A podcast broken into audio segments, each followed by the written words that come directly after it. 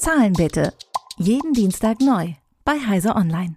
Heute einmal Mond und zurück. Der erste Weltraumfunkspruch mit 198 Megahertz.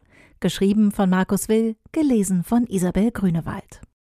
Am 24. Juli 1954 schickte das US-Militär erstmals, und zwar Jahre vor dem Satellitenzeitalter, einen Funkspruch in den Weltraum, den eine Erdempfängerstation nach zweieinhalb Sekunden wieder einfing. Möglich machte diese Verbindung von Stumpneck, Maryland aus über rund 770.000 Kilometer ein guter alter Bekannter, der Mond. Er diente als passiver Reflektor und ermöglichte so die Erde-Mond-Erde-Funkverbindung, auch Moonbounce genannt, über die für damalige Verhältnisse mit Abstand weiteste Strecke aller Zeiten. Und das Experiment bewies, dass die irdische Ionosphäre durchlässig für Funkübertragungen ist. Diese Erkenntnis ermöglichte erst die Raumfahrt sowie die Erforschung des Alls durch Sonden. Das Naval Research Laboratory, kurz NRL, wurde 1923 als Forschungseinrichtung der US Navy sowie der Marines geschaffen. Vom ersten Tag an arbeiteten die Forschenden an Hochfrequenzfunk, um die Kommunikation von Seestreitkräften zu verbessern. Inmitten dieser Forschungen wurden sogar zufällig die Grundlagen des späteren Radars entdeckt. Mit dem Zweiten Weltkrieg kam diese zum Teil streng geheime Grundlagenforschung weitgehend zum Erliegen. Die Forschungskapazitäten wurden für die Verbesserung bestehender Systeme gebraucht. Außerdem sollten die Forscher aus erbeuteter Kommunikations- und Radartechnik Produktverbesserungen der eigenen Systeme entwickeln. Ein Forschungsprogramm befasste sich dabei mit Ortung von Funksprüchen. Die immer empfindlicheren Funkempfänger fingen mehr und mehr deutsche und japanische Funksprüche ab. Nach dem Krieg konzentrierte sich die Funküberwachung auf zufällig aufgefangene Funksprüche der Sowjetunion. Ein weiteres Forschungsprojekt war das deutsche Funksendeempfangsgerät Fuse 62, besser bekannt unter dem Decknamen Würzburger Antenne. Mit diesen Geräten ließen sich unter anderem Flüge der Nachtjäger koordinieren. Daraus wurden Funkabhörgeräte entwickelt. Am 10. Januar 1946 gelang einer anderen Einheit, geleitet vom begeisterten Funkamateur John Hibbert DeWitt, den Mond als Reflektor für Funksignale zu verwenden. Ein Signal über die Frequenz 111,5 und einer Ausgangsleistung von 4000 Watt wurde vom Mond reflektiert. Der Versuch bewies zudem, dass die Ionosphäre der Erde überwindbar war. Mit diesen Erkenntnissen kam erstmals die Idee auf, den Mond für Funkübertragungen zu nutzen, was zunächst nur zögerlich verfolgt wurde. Vorerst wurde nur eine passive Überwachung des Mondes auf russische Radarsignale genehmigt. NRL-Ingenieur James H. Traxler blieb allerdings am Ball.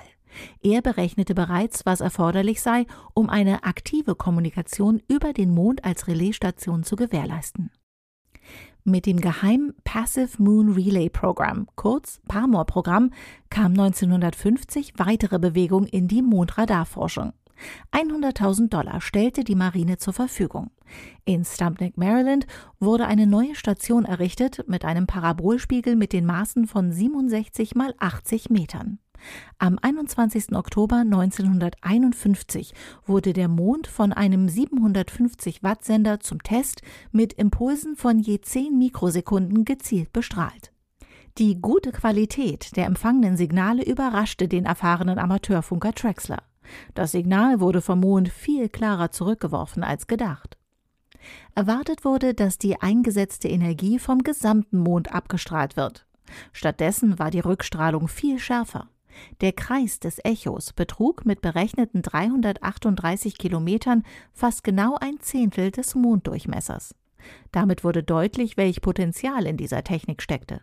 Mit dieser Qualität waren tatsächliche Kommunikationsformen jenseits von einfachen Signalen möglich. Angesichts dieser Erkenntnisse wurde umgehend ein Kommunikations-Mondrelay-Projekt bewilligt. Traxler schlug vor, den Mond als passiven Reflektor zu nutzen, um damit Verbindungen von den USA zu Schiffen, U-Booten oder Flugzeugen zu gewährleisten. Für den Reinempfang reichten Standard-Funkantennen. Am 24. Juli 1954 war es dann soweit. Traxler sprach mehrere Worte in das Mikrofon der Stumpneck Funkantennenanlage des Labors in Maryland, die mit einer Frequenz von 198 MHz abgeschickt wurden. Nach etwa zweieinhalb Sekunden empfingen die Antennen die zurückgeworfenen Worte ein. Die bis dahin mit Abstand weiteste Funkübertragung war perfekt. 1955 folgten weitere Versuche vom Stumpneck-Labor aus, erst nach Washington, dann bis Kalifornien. 1956 erging eine Glückwunschnachricht bis nach Hawaii. Angetan von dieser Kommunikation wurde das Communication Moon Relay System entwickelt, ein voll funktionsfähiges Satellitenkommunikationssystem zwischen Washington DC und Hawaii. Der Erdsatellit überbrückte dabei eine Distanz von über 7700 Kilometern. Das System arbeitete mit 28 Meter Parabolspiegeln, 100 Kilowatt Sendern und in dem Frequenzbereich um 400 Megahertz. Bis zu 16 Fernschreibkanäle konnten bis zu 60 Wörter pro Minute übertragen. Selbst Fotos ließen sich über den Mond verschicken. 1961 konnte die USS Oxford mit der Heimat kommunizieren, während sie in südamerikanischen Gefilden unterwegs war. Das technisch ausgefeilte System wurde allerdings mit dem Aufkommen von Kommunikationssatelliten Ende der 1960er obsolet. Die künstlichen Satelliten waren flexibler, günstiger und boten umfangreichere Möglichkeiten. Dennoch hat die Erde-Mond-Erde-Verbindung viel Pionierarbeit geleistet und war eine Vorstufe zum Satellitenzeitalter. Das Erde-Mond-Erde-Verfahren, kurz EME, wird bis heute noch von Funkamateuren genutzt. Mit Spezialantennen und Softwarelösungen kommunizieren sie mit dem Verfahren über Kontinente hinweg. Dabei bekommt der Begriff Erdsatellit eine neue Bedeutung. Zahlen bitte. Jeden Dienstag neu bei Heise Online.